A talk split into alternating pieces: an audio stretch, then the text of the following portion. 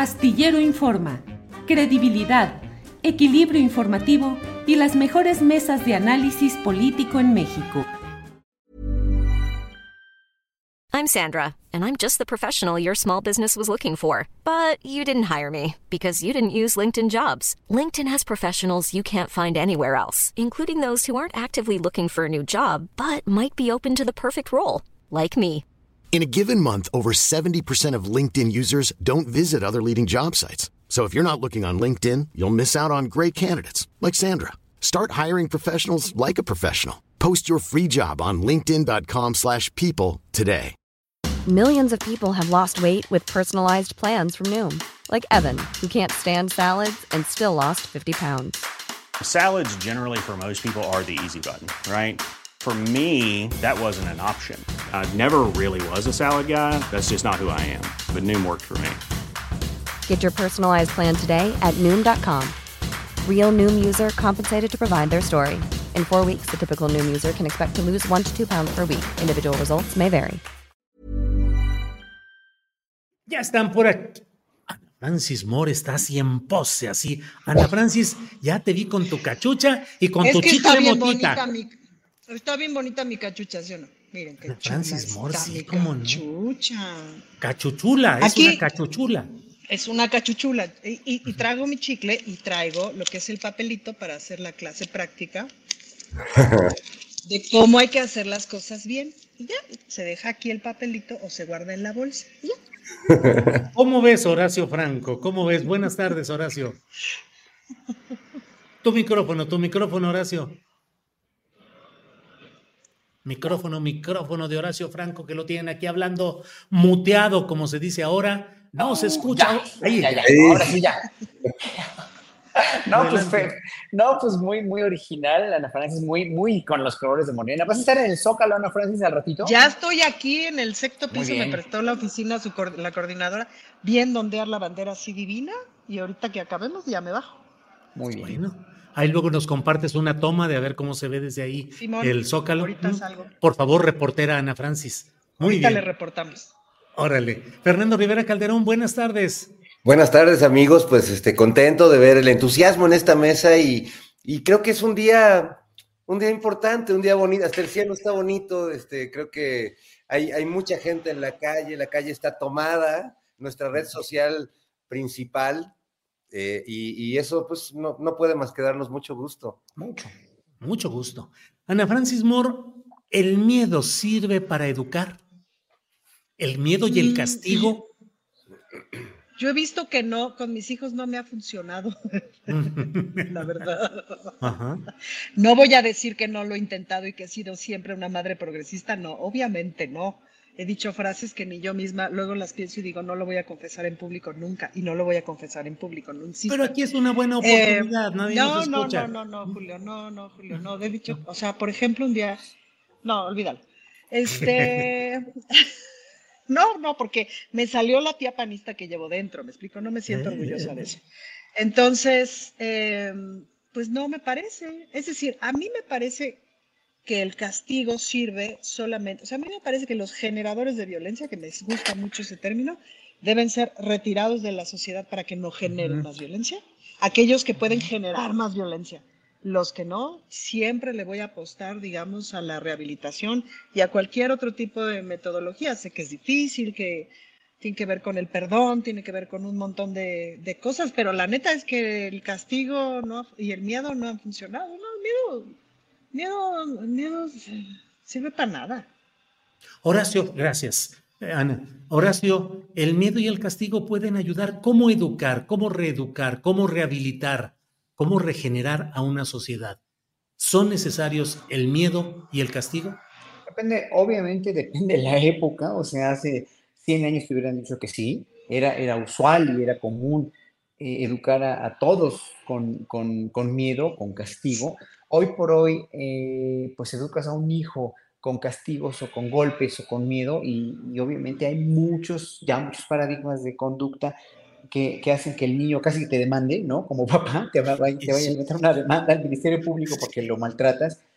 Pero hay maneras de condicionarlo, hay maneras de enseñarlo, hay maneras, muchos, mucho, muchas maneras más pedagógicas. Lo que estaba oyendo hace ratito del compañero Guerrero allá en, este, en Qatar, eh, pues siguen viviendo en el medievo en esos países, ¿no? Y mucha gente aquí del chat dijo, sí, bajo advertencia, no hay engaños, sí, ya saben, ya saben eso para qué. Pero mira, cuando yo estuve en Dubái y unos amigos gays que vivían en Dubái muchos años, muchos, muchos años, me comentaron que el, hijo del sultán, o uno de los, de, hijos del sultán de, allá de, de Qatar, digo de Dubái, es gay y organizaba unas con model, con los más guapos modelos que pudo importar de todo el mundo, unas fiestas gays que bueno, que eran bárbaras en un penthouse de un hotel muy, muy, este, y nadie les hace nada, porque, porque obviamente ese es el problema, ¿no? La doble moral. Esos países viven con la doble o triple moral que hace que la gente tenga miedo. El miedo es la peor,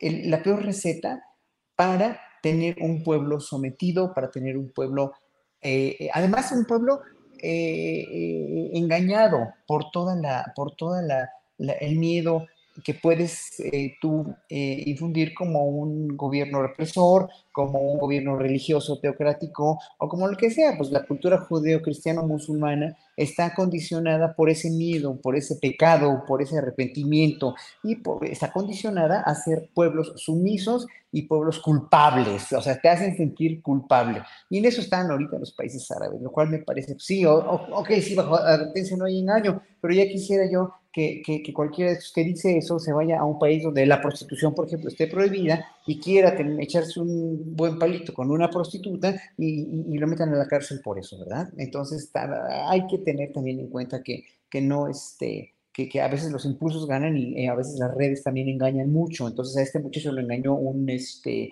un policía y ahora sí que pues, lo, se lo jodieron en la cárcel, lo cual es terrible, pero ojalá que salga de ahí ya rápido y hay que, hay que tomar acciones como comunidad LGBT. Gracias, Horacio. Fernando Rivera Calderón, ¿qué tan pedagógico es el chanclazo, el reglazo? ¿Qué tanto sirven para corregir y educar? No, pues bueno, yo, yo coincido en que no, no sirven de nada, pero vaya que se utilizan con mucha eficacia. Es decir, yo me iría más allá de la educación familiar, la pedagogía del miedo como, como un instrumento político, como un arma de control político.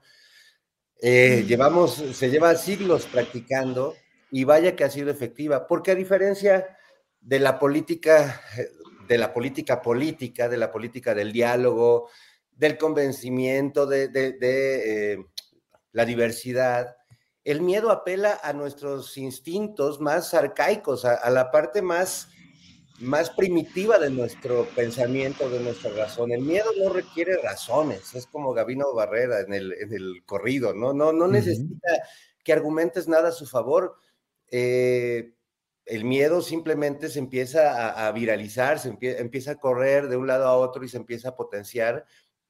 Y hay eh, varios ejemplos, tanto en la historia como en la literatura, de cómo el miedo por sí mismo puede crear al monstruo, ¿no? Cómo ese miedo, este, echándole leña al fuego de, esos temores colectivos, puedes, puedes crear monstruos. Y bueno, vemos que eso es a lo que están apelando ahora eh, pues las derechas, ¿no? Eh, estamos viendo como un discurso de miedo, un discurso de inseguridad, de vamos a prender las velitas por todos porque estamos en, peligro, una cosa oscurísima como para querer realmente persuadir a, un país que creo que lleva muchos años tratando de, de salir a flote, pero pues se va a seguir usando y lo hemos visto. El presidente ha recordado hace poco la campaña de AMLO es un peligro para México y te va a quitar tu casa. Y yo recuerdo haber oído mucha gente diciendo cosas con un sinsentido espeluznante, hablando de, pues sí, de eso, de que casi casi AMLO te iba a quitar a tus hijos y tus propiedades y iba a, regresarnos a la era de las cavernas, que bueno, finalmente es lo que ven los, los compañeros de, de, la oposición y de la derecha. Pero bueno, eso, el miedo vaya que sirve. Y quien y lo podemos decir quien, quien ha sentido miedo. Yo, yo, eh, como les he contado muchas veces aquí, pues yo viví una etapa de la vida en una secundaria que para mí era como una cárcel. Y yo pues todos los días iba con miedo porque sabía que me iban a pegar, que me iban a encerrar, que me iban a castigar, que me iban a reprobar. Y vivir con miedo eh, es horrible porque se acostumbra uno a eso y, se pierde todo horizonte de que hay una vida más allá del miedo. Y si está uno encerrado, justo como yo en esa época de mi vida, en una burbuja donde todo es así, pues qué, qué horrible, ¿no? Y hemos hay, hay ejemplos de eso. Afortunadamente ahora justo no estamos en una burbuja y podemos ver más allá y esos miedos pues simplemente los dejamos que pasen, ¿no? Y, que, le lleguen al incauto que se deje, ¿no? Bien, Fernando. Eh, Ana Francis, este pequeño recorrido por los dominios, por los territorios del miedo y de el chanclazo y la represión y el castigo, es porque hoy me pareció que Xochitl Gálvez eh, develó una parte de una cadena de declaraciones, de publicaciones en medios extranjeros, de narcoetiquetas, todo devino en su discurso de campaña de inicio hoy en Frenillo, Zacatecas, donde pues a mí me parece que es una buquelización, o sea, es entre una evocación de la guerra contra el narco de Felipe Calderón y una actualización modernizada eh, con una megacárcel donde tengan miedo los delincuentes de ir ahí. ¿Qué opinas pues de ese discurso y de esta concatenación de hechos, Ana Francis? Pues nada más equivocado para construir la paz, Julio. Es decir, el abrazos no balazos tiene, tiene un fondo bien importante. A mí me parece que ante una declaratoria de esa naturaleza, pues lo que le queda a este movimiento es echarle otros 10 kilos de amor y, al contrario, pues, ¿no? imaginar menos cárceles e imaginar no solamente un ejército involucrado en la construcción, sino involucrado como está, digamos, en muchas otras tareas que ayuden a la gente, porque el ejército que tenemos ahí está y no los vamos a tirar a la basura. Una Guardia Nacional involucrada cada vez más en ayudar a la gente, una policía, etcétera, etcétera, etcétera, involucrado más, cada vez más en ayudar, en atención a las víctimas, un gobierno más cuidador, menos carcelario, menos punitivo, leyes menos carcelarias, menos punitivas. Pasar de reformas de ley de eh, son 60 años de pena, échale 80. ¿Para qué sirven, Julio? No sirven para absolutamente nada. Eh, insisto, las cárceles deberían de servir solamente para aquellas personas que si están afuera van a seguir haciendo daño. El resto es absurdo, ya se probó que no funciona. Em, el problema es que tenemos una parte del norte global, que es Estados Unidos, que es absolutamente punitivista. Em, y ese es de pronto mucho el ejemplo aspiracional, el ejemplo de Bukele, pues ¿qué te digo, Julio? Ay, pero eso no funciona. Y luego, personas como nosotros cuatro que estamos aquí, eh, pues menos deberíamos de apostarle, ¿no? Y regresando un poquito al ejemplo de Qatar, pues, ¿no? Y ahora sí que no quiero decir se los dije, pero se los dije. Ahí estaban en el mundial todo el mundo, ay, Qatar y la fregada. Uy, no deberíamos de tener relaciones con países que criminalizan la homosexualidad. Está cañón. Yo sé que luego para la banda no lo ven, pero si cualquier persona no puede vivir en ese país, si cualquier persona no puede vivir. Se fue, se em, fue. Ya. Ahí estoy, ahí estoy. Sí, sí, adelante, adelante quién sabe cuál de mis ideas súper sabias se perdieron, pero em, pues no, Julio, me parece absolutamente equivocado. Creo que la apuesta a ese nicho de personas que necesitan seguir agarradas del miedo, ¿no? Es una narrativa de todo está horrible, todo está perdido, sales de tu casa y te van a matar. Perdón, pero no es cierto. No, las cosas todavía no están bien, pero están muchísimo mejor, muchísimo mejor. Cada región del país tiene sus propias historias y tiene sus propias lógicas y eso no hay que hacerse. Mi visión es totalmente chilangocentrista porque además vaya que he estado este, concentrada en esta ciudad estos últimos tres años. Pero sabes que ante una visión punitivista, carcelaria y cada vez de castigos, etcétera, más amor, más libertad, más amor, más arte y más libertad. Yo, yo ahí nada más este, quisiera agregar, porque hay una frase que a mí siempre me, me, ha marcado y justo por conocer el miedo, eh, que no, no, recuerdo quién fue el autor, a ver si alguien del público lo recuerda, pero que dice, el miedo siempre cumple su promesa. Es decir, el miedo es algo que uno termina alimentando. La, señora que tiene miedo que se le pierda a su hijo y lo cuida de manera así radical, se le pierde el hijo. El músico que no quiere que se le caiga la guitarra y la anda llevando para todo, se le cae la guitarra. Es decir, el miedo siempre cumple su promesa y es algo que ahí sí va de lo íntimo y de lo más este, psicológico, de cómo uno es capaz de darle de comer al monstruo para que luego el monstruo te coma a ti, ¿no? Bien, Fernando. Horacio Franco, ¿qué opinas del el talante, la propuesta de Xochitl Gálvez, que en esencia es mano dura y es voy a ser la presidenta que enfrente y confronte al crimen organizado, voy a ser valiente, dice, o sea, eh, pero ¿qué tanto todo ello, Horacio Franco, puede potenciarla en un ambiente donde pues hay mucha preocupación en segmentos de la sociedad por los hechos concretos de la inseguridad, del secuestro, del cobro de piso, de todo lo que se está dando, en lo cual a veces no funciona tanto la ideologización como el interés inmediato. ¿Qué tanto un discurso de este tipo puede pegar, Horacio? No, mira, no va a pegar porque ya vimos que no funcionó.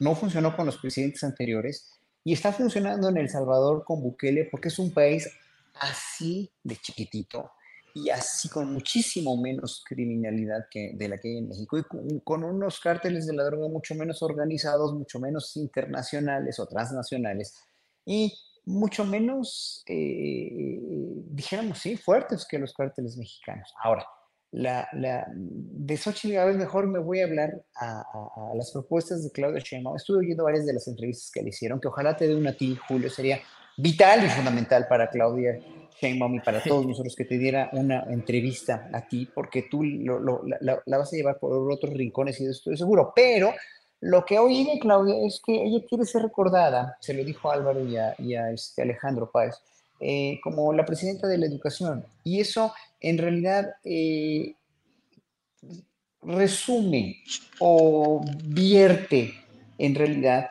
las palabras de abrazos no balazos. Obviamente, abrazos no balazos es una, es una frase, sí, bastante, bastante idealista, ¿no? Eh, viendo cómo están las cosas, viendo cómo estaban las cosas, viendo cómo los presidentes anteriores reprimieron, o que es que reprimieron porque no era represión, era colusión con, las, con, con el crimen organizado, hacían como que reprimían y finalmente nunca se logró nada, o sea, no se logró nada hasta el día de hoy. ¿Por qué? Porque los cárteles siguen siendo los cárteles, segmentados, divididos, fragmentados por esa estupidez que se hizo en, el sexenio de Calderón, de, de, de, precisamente de una guerra que no tenía razón de ser. Estados Unidos está más ávido de drogas que nunca, el mundo está más ávido de drogas que nunca, finalmente, ¿no? Y sobre todo de estas drogas eh, letales como el fentanilo. ¿Y qué más puedo decir? O sea, eh, lo tenemos que ver desde un punto de vista mucho más eh, focalizado, como también lo dijo Sheinbaum en las entrevistas, son puntos focalizados donde obviamente están ahí los cárteles, pero no es todo el país, lo, lo acaba de decir Ana Francis, o sea, en México se ha avanzado mucho en ese sentido, pero no lo hemos querido reconocer porque esto estaba tan metido hasta la frente, estaba tan metido hasta, hasta las manitas estábamos del crimen organizado del, y de toda la gente que obviamente ha salido dañada por todo esto, ¿no? Y, que ha sido muchísima gente que no debe haber sido nadie, ¿no? Y, ah, pero hasta que llegó Calderón con esa guerra que de veras fue totalmente impertinente, totalmente malévola, totalmente inútil. Y hoy por ejemplo estamos pagando todavía los platos rotos. Esto se va a seguir pagando. Entonces la cuestión aquí no es que, que, se vaya a tener mano dura porque nadie le cree a O sea, son la gente, solamente la gente muy manipulada y la que está con ella por conveniencia etcétera, etcétera, que ya sabemos que va a ir a las marchas rosas todavía y que va a votar por ella, ella, e, esa gente cree que, vamos, que, con mano dura se va a solucionar el problema. Pues no, porque los cárteles van a seguir existiendo hasta que no haya una, primero, una, una legalización de la mayoría de todas esas mierdas toda una legalización que tiene que venir de Estados de conjunto de gobiernos de todo el mundo, pero no lo, no lo van a hacer porque se les va a caer un negocio en el cual ellos, como la DEA, están bien inmersos y bien inmiscuidos. Ni modo, o sea, así está, así estamos y no vamos a hacer que esa gente cambie. Entonces, lo que, lo que vamos a hacer, lo que, lo,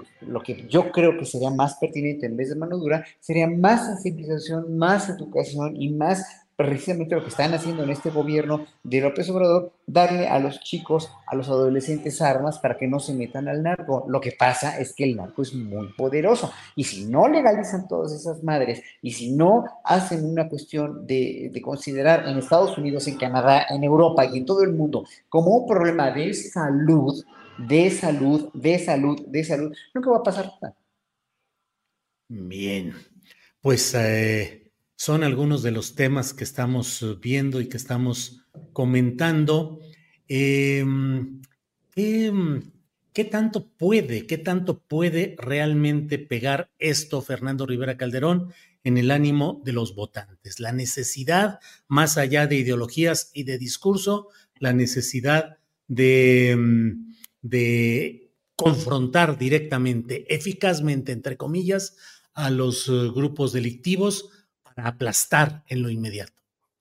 Bueno, les va a pegar entre el sector que saben que les va a pegar, este sector de la sociedad al que Ana últimamente se ha abocado mucho, que es la, llamada clase media, esa zona nebulosa y un poco ambigua de, nuestra sociedad, pues que viven eh, permanentemente con miedo. Curiosamente, porque son la clase que tiene acceso a mayores beneficios y derechos y pues temen quizás perderlos, ¿no? O, que vengan otros a quitárselos porque sienten que pues esos se los ganaron y se los merecen y, no son para compartir. Tienen una idea extraña de, lo que son los derechos. Y eh, eh, siento que claro que tendrá eco, porque es un discurso que todo el tiempo está teniendo eco en diversos países, en diversas democracias. Eh, es una manera en la que el discurso de odio, el discurso fascista, el discurso segregacionista, pues pues llega más fácilmente a las masas. Es un buen momento para, para revisar ese viejo y, increíble texto de Michel Foucault, Vigilar y Castigar, ¿no? Sobre eh, el sentido que le da la sociedad y el poder a lo que son las cárceles.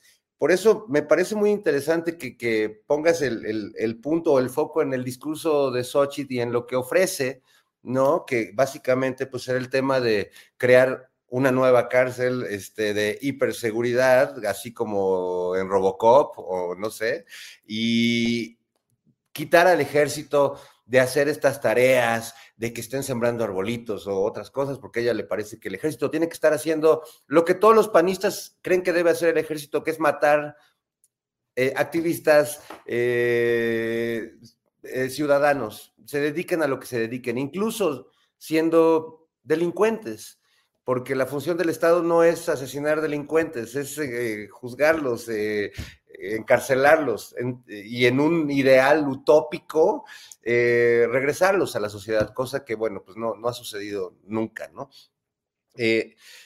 creo que si algo no necesita este país son más cárceles de verdad, el sueño de estos tipos es meter a, los pobres y a los chairos a una cárcel, como en Estados Unidos meten a los latinos, a los mexicanos y a, los afroamericanos. Las cárceles se han vuelto últimamente, bueno, no últimamente, las cárceles se han convertido, o quizás siempre ha sido su aspiración, ser eso, centros de segregación racial y de discriminación social y económica. Ahí lo que vemos es a gente pobre, gente marginada y gente habitualmente que es morena y que viene eh, pues de países que están en, eterno desarrollo. Eh, entonces, creo que me parece muy equivocada eso, o sea, eh, estos confunden los abrazos y balazos, este concepto, esta política del presidente, la, quieren tergiversar y decir que se le dan abrazos a los delincuentes. No, es simplemente cambiar esta política como de, en la época de Calderón, de, llevar un, un contador así en todos los medios de comunicación con el número de muertos como si fueran goles en un partido de fútbol. No se puede tratar así a una sociedad, no se puede tratar así a un país al que uno pretende gobernar. Y luego, convertir al ejército otra vez en esa arma del Estado, en ese instrumento violento del Estado, me parece una gran regresión. Yo sí creo que ahí eh, yo difiero con todos los que dicen, y, lo hemos discutido en esta mesa, Julio, con los que dicen que el país se ha militarizado. Yo creo que nunca antes se le había dado a las Fuerzas Armadas un mejor sentido.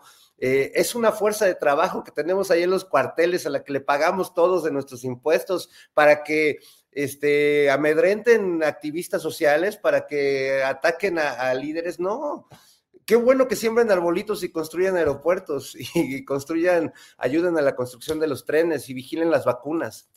Ojalá todos los ejércitos del mundo sirvieran para eso y ojalá un día ya no se llamaran ejércitos, pero bueno, ese es un debate o, una plática, como dicen los jóvenes, para la que todavía no estamos preparados. Eso, Fernando Rivera.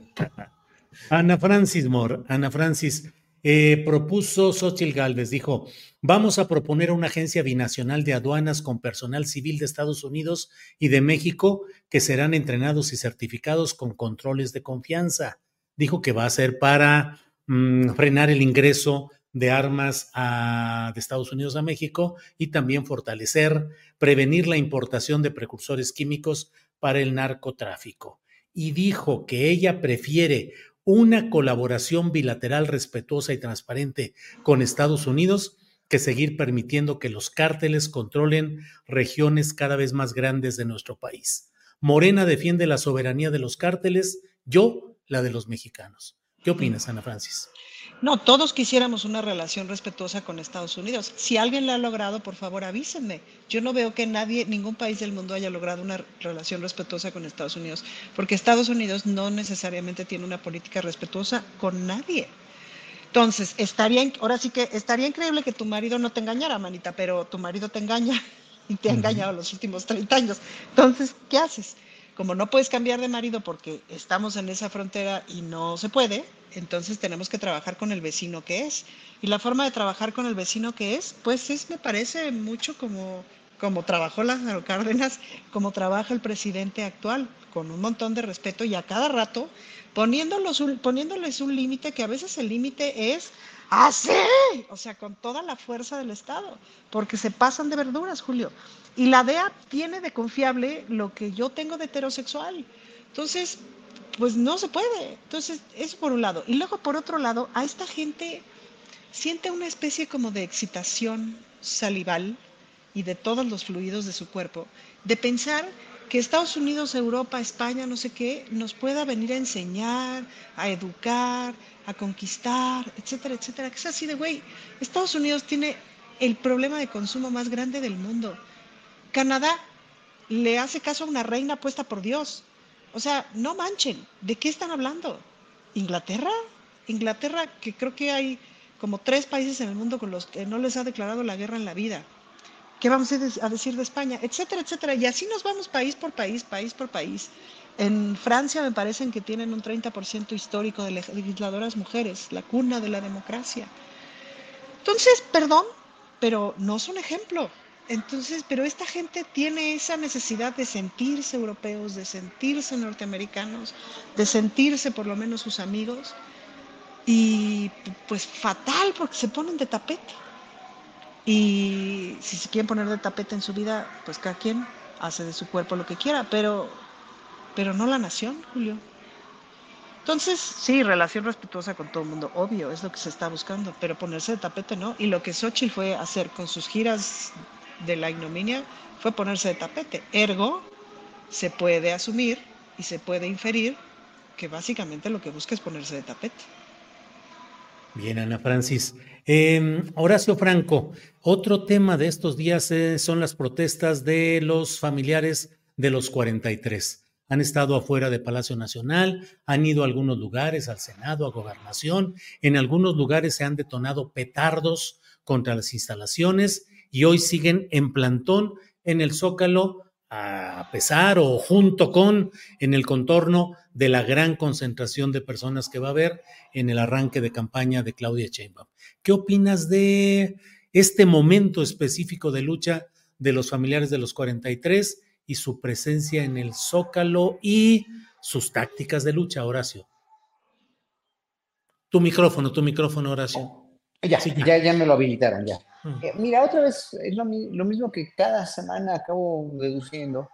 Eh, yo no haría para nada lo, que estoy haciendo si, si fuera yo el presidente, pero él tiene sus razones y tiene sus procedimientos que a veces no comparto, pero podría yo justificar en un momento dado, ¿no? No quiere obviamente manchar para nada el ejército, eh, para él el ejército es de una sola pieza, para muchos de nosotros ciudadanos, pues no, eso como otro conglomerado, como otra asociación, como otra, otra agrupación de gente donde hay de todo, ¿no? Eh, sin embargo, obviamente, eh, la gente que critica una sobremilitarización en este país, pues ya quisiera yo ver los, las tanquetas aquí en mi calle o en, todas, en todos lados, ¿no? Que entrando a un centro comercial como en muchos países, como en Kenia, por ejemplo, como en Indonesia, y te registra el ejército hasta los calzones, pues, ¿no? O sea, porque ahí sí está muy militarizado. Aquí no. Eh. In the market for investment-worthy bags, watches, and fine jewelry, Rebag is the answer. Rebag is a luxury resale platform where each piece is carefully inspected by experts to ensure quality and authenticity. Use Rebag to buy and sell finds from the world's top brands, including Louis Vuitton, Chanel, and Cartier. Head to Rebag.com to get 5% off your first purchase with code REBAGNEW. Shop today at Rebag.com. That's R E B A G.com. And use promo code REBAGNEW for 5% off your first purchase. Imagine the softest sheets you've ever felt. Now imagine them getting even softer over time. That's what you'll feel with Bowl and Branch's organic cotton sheets. In a recent customer survey, 96% replied that Bowl and Branch sheets get softer with every wash. Start getting your best night's sleep in these sheets that get softer and softer for years to come. Try their sheets with a 30-night guarantee. Plus, get 15% off your first order at bowlandbranch.com. Code BUTTERY. Exclusions apply. See site for details. Eh, por una parte, ¿no? Por otra, sí le ha dado mucha sobreexposición al ejército en la cuestión de obra pública, pero en este sentido, yo si fuera el presidente, si yo fuera el presidente, aceptaba que estos, estas personas que están en el plantón, los padres disidentes, dijéramos, de Ayotzinapa, también tuvieran una reunión con él y tratara de, de arreglarlo por todos los medios, con o sin las, las agencias que han tratado de coadyuvar, dijéramos, en este problema, porque Finalmente, eh, ya le quedan muy pocos meses para, para que acabe el sexenio y ha sido una de las promesas incumplidas del presidente con todas las que ha cumplido. O sea, eso es una de las, de las, de las principales que ya debe cumplir.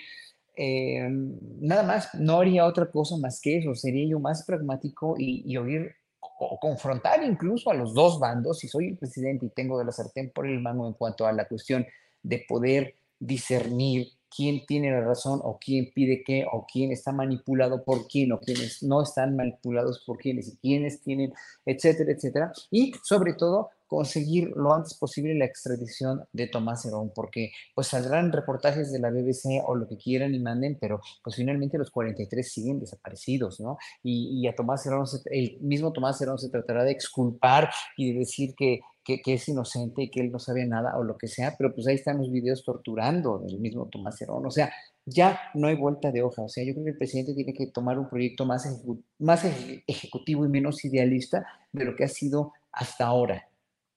Bien, Horacio, gracias. Fernando Rivera Calderón, otro tema de estas horas es la integración del comité de campaña de Claudia Sheinbaum, que según mi punto de vista, pues son los mismos, nada más les dio otra colocación, pero finalmente pues son los mismos que ya había presentado originalmente como parte de su comité de precampaña, eh, con algunos nombramientos propios cercanos a ella, Renata Turrent, Regina Orozco, entre otros nombres, Estela Damián, Tatiana Cloutier, pero otros son los mismas, el corcholataje que no llegó a, recibir la medalla de oro y se quedó en el camino, pero me llama la atención e invoco la capacidad eh, de dramaturgia que le, que, le, que le compete maestro Rivera Calderón, porque hay un momento casi como, como, de, como trágico políticamente. Marcelo Ebrard, que regresa, que acepta ya el ser un coordinador pues de asuntos que son la relación con la sociedad civil, con los grupos sociales, con, es decir, y, y por otra parte, en asuntos de relaciones exteriores. ¿Y dónde quedó toda aquella historia del héroe de la epopeya que iba a luchar por la transformación de Morena, por la democracia, que no se iba a someter a esa señora y que prometía una, una lectura épica de sus aventuras de caballería andante? Y finalmente, pues tiene que acomodarse, va en el lugar, creo que el 7 de la lista de candidaturas al Senado plurinominales. ¿Qué le invoca eh, en tragedia, en, clave de tragedia, todo esto, Fernando. Ay, Julio, no me, no me tientes así. Pensaba en esa frase que decía mi abuelita de que hay más pronto un hablador que un cojo, ¿no? Este, ya es una frase muy incorrecta hoy, pero eh, sí, yo, yo viendo a Marcelo ahí, eh, pues recordaba todas estas frases que él dijo cuando estaba muy gallito, ¿no? Muy sacale punta y no, yo no voy a permitir que esta señora a mí me dé órdenes y ya corteas, sí señora, aquí estamos para servirle. Este, bueno, pues no puede, es la política, Julio, por eso nosotros, este, bueno, la, mitad y, media de esta mesa hacemos periodismo, ya Ana ya le entró al mundo político, pero es que el mundo político tiene, tiene esas dificultades. Yo viendo la presentación de Claudia, eh, pues veía que es una mezcla de, personajes que conjuntan pues el ideal de, lo que nos gustaría de ese equipo y de ese gabinete futuro que podría estar ahí ya delineado. Y bueno, el pragmatismo también que permite que se ganen esas elecciones. A mí no me gusta ver ahí a Manuel Velasco, pero bueno, pues me queda claro que hoy vi un anuncio de García Harfush eh, eh, diciendo vota por el verde, entonces está, hay una alianza ahí completamente ya de, amor y pues ni modo, a mí me choca, pero pues así vamos, así vamos a ganar, así vamos a tener a, la presidenta que queremos tener. Y es entender que pues el mundo no es ideal, el mundo no es perfecto y la política menos. Entonces tampoco se veía muy cómodo Monreal y además el discurso de Monreal es como de, como que como que es de otra campaña y de otra época. ¿no? Yo sentía, vamos con como de Arturo de Córdoba. Vamos con don Arturo de Córdoba, un momento este, patrocinado por Chocolates Larín, no sé, es como Su noticiero es café. Y luego, pues tienes esta otra cara increíble de personajes como Renata Turrent, como Regina Orozco, personajes Tatiana, que tienen una trayectoria, que tienen una gran personalidad, que han enfrentado, bueno, en el caso de Tatiana, hasta su propia familia, ¿no? Este, tener al hermano que tiene, pues es como tener al sparring en, casa, ¿no? Para estar preparándote para la lucha, la lucha que se va a dar ahora. Entonces, bueno, a mí me gusta y a mí me gusta la idea de tener a una presidenta y de que Claudia Sheinbaum sea esa presidenta. Eh, en medio de eso, hay muchos Sergio Mayer en el camino. ¿Y qué vamos a hacer? ¿Qué vamos a hacer, Ana Francis? ¿Qué vamos a hacer, Horacio, Julio? Pues vamos a tener que, que votar y vamos a tener que considerar ese pequeño daño colateral, que es un Sergio Mayer, no es el daño colateral de Felipe Calderón, que eran vidas humanas. Es decir, aquí habrá que negociar y habrá que hacer... Alejarlo de la cultura, por amor de Dios. Pues sí. Que se vaya a la comisión de a ver qué. Entonces, bueno, pues este, creo que hay un, hay un escenario favorable, creo que puede ser una campaña propositiva y viendo pues lo que han hecho los, los otros compañeros, este, la, la, este, la, la exitosa botarga que, miren, me encontré un muñequito que me recordó como a y luego me encontré, me encontré un muñequito mejor que es igualito a Álvarez Maínez y además tiene su huesito, miren, ah, miren qué cosita. El hueso está más grande que él, pero sí.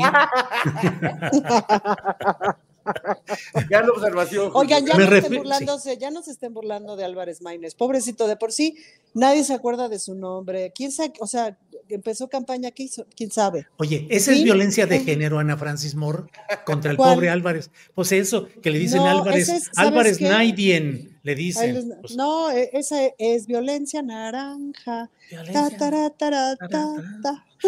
Oye, Ana Francis. Ese, es, ese, es, ese es que, ese es una vocación de la invisibilidad, Julio, ¿qué te dijo? Oye, fue tan gacho su caso que ahora que ventilaron los teléfonos de muchos este, candidatos, nadie le habló, nadie le habló. nadie, y él estaba listo para responder y hacerse, decirse víctima. Me agreden, me insultan. Nadie, de nada, cara. Oye, Ana Francis, dos preguntas eh. relacionadas con estos temas de dramaturgia y de todo este asunto literario. Uno, en la política hay que aprender a tragar sapos. Uno. Dos, el beso electoral ciudadano puede convertir a un sapo en príncipe democrático. No, pero yo creo que puede convertirlo en un sapo menos dañino. Hay una parte de los aliados que hay que colocarlos y mantenerlos en un lugar, en un lugar mesurado, en donde no tenga demasiado lugar. Y luego fíjate que el otro día tuve la oportunidad de tener un gran ejercicio de que bueno que no me peleé con esta persona el día 3 que me quería pelear, porque ahora lo necesito para una cosa que tiene que ver con que sea con una reforma que es buena reforma. Creo que a mí algo me ha enseñado este ejercicio de la legislatura es que es un gravísimo error pelearte con quien sea, Julio. Y hay veces que sí es así de, por favor, alguien agárreme el hígado porque ya lo tengo hecho paté y le voy a vomitar a, a este ser humano indeseable que no debería de estar ni sobre la faz de la tierra. Pero no puedes, no solamente no puedes, ya pensándolo, digamos, en tono democrático, pues ese ser humano representa. Y hay que trabajar con eso y hay que vivir con eso. Entonces, si algo me ha enseñado este trabajo es que yo te considero un sapo, pero no me puedo pelear contigo. Y a lo mejor luego hay sorpresas. Luego la vida también te coloca en determinadas situaciones que acabas conversando con esas personas y resulta que tienen una historia que no sabías, resulta que tienen cosas como todo ser humano que les duelen, que les gustan, que etcétera. Entonces, para mí esos son los dos aprendizajes, es decir, hay muchos personajes que yo pensé que eran de Ainanita y que me he llevado la sorpresa, no los voy a invitar a mi cumpleaños, pero este no es lo que yo pensaba. Hay otros personajes que considero que son indeseables, pero pero tengo que trabajar con ellos para que ocurran cosas, porque no trabajar con ellos no le hace bien a nadie, digamos, ya cuando estás ahí en la circunstancia. Entonces, no sé si eso se, llama tragar sapos, Julio, o cómo se llama. Sí sé que de pronto en el teatro no necesariamente tenía que hacer eso, es decir, en el teatro sí podía elegir, con este ser humano no voy a volver a trabajar y punto. Sobre todo porque yo era muy dueña de mi carrera. Pero en esto no puedes elegir no tienes ese chance. Entonces, pues sí requiere un otro grado de, no sé si es resiliencia, no sé si es como aceptación. También no se trata de embarrarte tú en porquerías, etcétera, porque no, pero se puede no embarrarse, se puede no embarrarse, pero también se puede no nulificar a la otra persona. Y se necesita entender que los necesitamos, pues, ¿no? Necesitamos los pluris del verde. Yo quisiera decirles que no, pero los necesitamos. Bien, Ana Francis. Horacio Franco, em, he escuchado algunos eh, programas y algunos comentarios y he leído algunos eh, artículos y eh, columnas periodísticas en las que se habla ya sembrando la idea de que por una serie de factores que ellos enumeran, el camino es anular las elecciones, es decir, que, que están ya viciadas de origen que los resultados están predeterminados, que hay un poder excesivo de, la presidencia de la República, hay un intervencionismo, que hay un aire dictatorial, que el INE está viciado con la llegada de Guadalupe Tadei, que no están aplicando adecuadamente la ley, que el narcotráfico va a influir. Y entonces hablan ya, lo he escuchado y me llama mucho la atención, porque pareciera una pauta publicitaria en la cual desde varios flancos de diferentes maneras, pero confluyen en esa narrativa. ¿Qué opinas, Horacio? No, no, no parece una cuestión publicitaria, es una cuestión meramente publicitaria de una posición que no tiene rumbo, que no tiene, que no tiene propuestas, que no tiene ya cómo salir del paso. O sea, cuando vemos que un presidente como el López Obrador en realidad ha sido el presidente más débil de toda la historia, jurídicamente hablando, ¿eh? de toda la historia contemporánea, de que no ha influido para nada con los otros poderes, aunque digan que sí, y aunque se paren de pestañas y le tengan todo el odio feroz del mundo. López Obrador ha sido un presidente que ha estado muy arrinconado por los, sobre todo por el Poder Judicial y también por el legislativo. O sea, digo, ¿qué, ¿qué Congreso le había dicho al presidente de una moratoria ¿no? Para, para no votar cualquier iniciativa que haya propuesto el presidente. Eso debilitó mucho todas las propuestas que hubiese hecho López Obrador, por muy buenas que hayan sido. Y, bueno, en su conciencia quedará, o sea, pasará esta oposición, que no es una oposición digna, pasará a la historia como de las peores oposiciones y de las más mezquinas y ruines que hemos tenido, porque no se han sabido realmente conducir como una oposición digna y una oposición que tiene propuestas o contrapropuestas o que tiene además procedimientos, eh, pues hoy sí, más, más más congruentes con lo que no se está haciendo debidamente en este gobierno, que para mí son las menos cosas porque no ha ensombrecido, fíjense, con tanto bot, con tanta mentira, con tanta calumnia, con tanto dinero que han utilizado. Miren el Zócalo cómo está, miren cómo están los porcentajes de las encuestas. O sea, en realidad no nos debe preocupar nada más que yo creo que, yo creo que los preocupados no debemos ser nosotros los, los, los de la izquierda que queremos que, que sigan la cuarta transformación. Los preocupados deben ser ellos, porque cómo van a pasar en la historia y qué ridículo van a hacer después de, de, que gane Claudio Sheinbaum, que seguramente va a ganar la presidencia, y que finalmente vean que la viabilidad del proyecto de la 4T que inició López Obrador es un proyecto que está sacando a México de muchos de los atorones, de los atolladeros en los que estaba metido, y que finalmente no va a pasar nada, no va a pasar nada. Ahora sí, antes decíamos, no sé si se acuerdan de las elecciones con Peña Nieto o con Calderón, ah, pues, hay que, en México nunca va a pasar nada, va a seguir todo igual. Bueno, ahora no va a pasar nada que contradiga o que, que borre, que elimine todas las, las, cuestiones sociales que ha propiciado López Obrador, la inmensidad de la obra pública ya terminada que ha hecho, todos los beneficios eh, eh, en cuanto a la economía de esta nación que ha propiciado, el que haya finalmente reencausado el presupuesto ya no a robar a, diestra y siniestra, ya no a hacer negocios ilícitos, sino de veras a, hacer infraestructura, ¿no? Eso es lo, el gran mérito de López Obrador, aparte de la revolución de las conciencias, etcétera, etcétera. Pero, por otro lado, obviamente, eh, yo nada más quería alertar enormemente a todos lo, lo, que, lo, que este, lo que se viene con la inteligencia artificial y con todas las posibles porquerías y cochinadas que la oposición pueda hacer para este, de veras desvirtuar las elecciones. Ya ya, ya, este, ya van a poder hacer un video de López Obrador con la figura y la imagen y la voz de López Obrador recibiendo dinero del Chapo Guzmán directamente, pero obviamente pues hay que ver hasta dónde vamos a seguir creyendo todas estas cosas. Bueno, nosotros no, obviamente la mayoría de la gente consciente no, pero pues gente que sigue diciendo que nos van a quitar nuestras casas, ¿verdad? Que nos van a quitar todo y que esto va para, una, para un país comunista cuando el comunismo ya ni existe en este planeta, ¿no? en realidad es, es una, otra vez volvemos a lo que tú preguntabas al principio, querido Julio, pues el miedo, ¿no? La doctrina del miedo, la, la, la, el, el, el meterte miedo, sobre todo a la gente que no tiene conciencia política y que no está bien informada.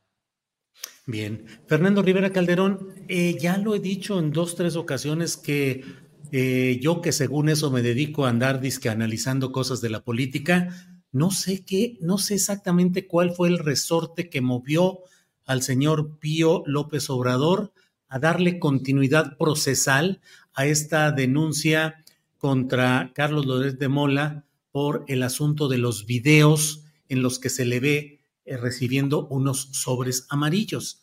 Ni siquiera estoy entrando a la discusión de la veracidad de los videos o no, de lo que implican, en fin, sino simplemente en, este, en estos momentos tan complicados y tan delicados, no le veo sentido y me parece que fue algo que finalmente ayuda a que haya una solidaridad de ese segmento del periodismo eh, que se alinea con el estilo de Lórez de Mola para hablar de, de lo, lo, victimizan y lo tratan de elevar además a mártir de la libertad de expresión. No entiendo por qué, ahí sí que no sé si tú puedas decir algo más que decir pío, porque yo ni eso pude decir, Fernando. Ilumínanos, Fernando, nadie entiende, ándale. Dinos, aquí estamos. Oh, bueno, bueno. Pío lo que, lo que nos quiere es este, abonar a la telenovela, a la gran tragicomedia nacional, este, a darnos un motivo de convertirnos por un momento en ventaneando, Julio, porque la verdad es que políticamente es una pésima decisión, pero bueno, el presidente nunca, eh, hace, hace un día o dos dijo, bueno, sí, yo quiero mucho a mi familia y todo, pero yo la verdad no hubiera hecho esto, ¿no? Es, es un es un despropósito, es un gasto inútil de energía, porque además, pues como él planteó, pues ahí, de, ni modo que este, van a encarcelar al, apóstol del, periodismo, este, Carlos Loret, ¿no? O sea, no, no va a pasar eso. Eh, porque para el caso, si así fuera, pues eh, ya hubiera, ya estaría en la cárcel desde hace, ¿qué? Cuatro años, no más. O sea, yo creo que si nos vamos a poner estrictos con la manera irresponsable o deliberadamente eh, perversa de utilizar este, este trabajo, este oficio tan bello como es el periodismo, pues vaya que que, podría haber penas al respecto, pero pues no hay mayor pena y mayor castigos eh, haciendo esto que hacemos finalmente todos, pues que, que, el público te vea, no te vea, te crea o no te crea, ¿no? Entonces yo, yo sí creo que fue una mala, mala decisión de Pío, movida por el orgullo, por este, ya las, las motivaciones más humanas, personales y viscerales que puede haber en todas las personas que hacen, que demandan a otra pero sí creo que políticamente es la peor decisión y el peor timing para irse eh, y ponerle a Loret pues el escenario perfecto para decir, mírenme, soy una víctima, pero no me doblarán, nadie me va a callar y bueno, pues debe sentirse bonito decir eso, ¿no? Pues sí, pues sí, ha de sentirse bonito decir eso. Ana Francis, Creo que muy pronto estamos iniciando apenas las campañas presidenciales y está más desatado que nunca el ámbito de un segmento de la prensa, la prensa convencional, la prensa movida usualmente por una adhesión a los factores de los poderes del pasado, em, muy ácidos, muy duros y muy eh, con la bandera de la libertad de expresión y contra los gobiernos autoritarios y no sé cuántas cosas. ¿Cómo vas leyendo el momento de la prensa mexicana, Ana Francis? Pues de esa prensa, Julio, pues sí, es decir, están contando el capítulo que les toca de esta narrativa de estamos en una dictadura, todo es horrible, por favor huyámonos, sálvenos Estados Unidos, España, porque solitos no podemos están contando la historia que les toca, que es esta narrativa de, eh, de, todo está en contra de la libertad de expresión. Pero por otro lado, Julio, también están teniendo entrevistas, o sea, ahora sí que con todo y López Dóriga y Ciro, las entrevistas con la doctora Sheinbaum fueron bastante respetuosas y bastante buenas y con cierto dejo de vaya a ser que sí vayas a ser la presidenta y yo aquí esté diciendo tarugadas. Vaya a ser que no, porque incluso el reconocimiento de Ciro con respecto a la investigación de su atentado, etcétera, etcétera, etcétera.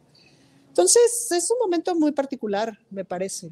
Em, afortunadamente tenemos pues una muy buena candidata y tenemos una muy buena candidata al gobierno local también. Entonces, que en ese sentido creo que pues en las entrevistas se va a notar. Se agradece que hayan vuelto las entrevistas este, larguitas, ¿no, Julio? No, no de siete minutos, sino de media horita, porque ahí es donde le empiezas a ver las costuras a la gente. Y eso es muy interesante. No solamente se las ves a la persona que está siendo entrevistada, sino a quien entrevista.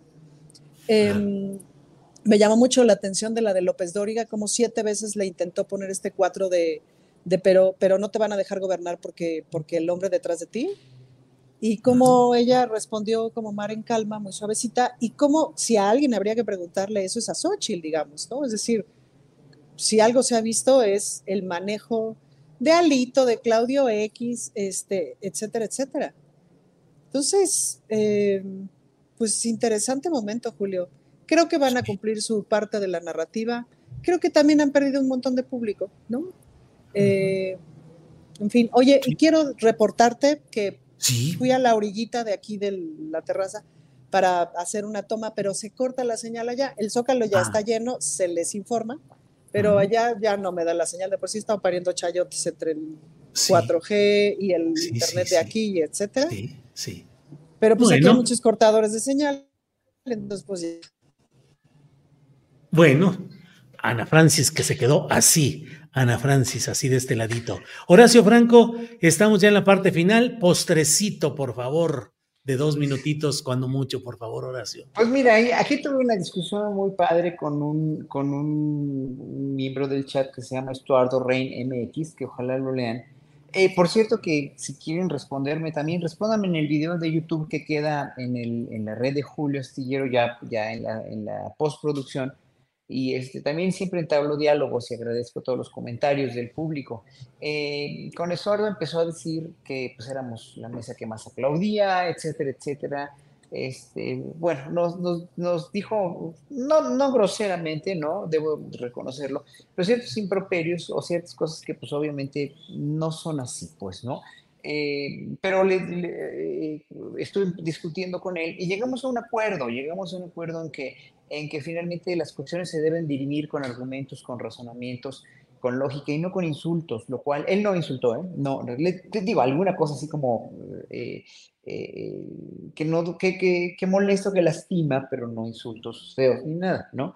muy educado, quedamos, yo le mandé un gran abrazo porque finalmente me gusta mucho discutir con gente que va en contra de lo que está haciendo el gobierno, en contra de muchas cosas. Yo mismo pues estaría en contra también de, por ejemplo, la fiscalía con Manero, bla, bla, bla. Esos son, puntos muy, este, en los cuales coincidimos todos además, ¿no? Manero no ha hecho nada, eh, eh, hay cada vez más de estos delincuentes de cuello blanco en, en, la libertad ya o en la prisión domiciliaria que en la cárcel, bla, bla, bla, lo que quieran y manden. Pero yo creo que todas las cuestiones deben discutir con argumentos y cuando la mentira es tu único argumento, como en la mayoría de, las, de la oposición, como en la mayoría de la gente muy dolida que ya no tiene privilegios y que ve todo lo que hizo en los sexenios anteriores como perdido, que no van a perder nada porque pues, la, misma iniciativa privada, pues ¿qué va a perder la REA, verdad? ¿Qué va a perder Slim? Al contrario, bancos, empresarios están ganando más que nunca. Entonces, deben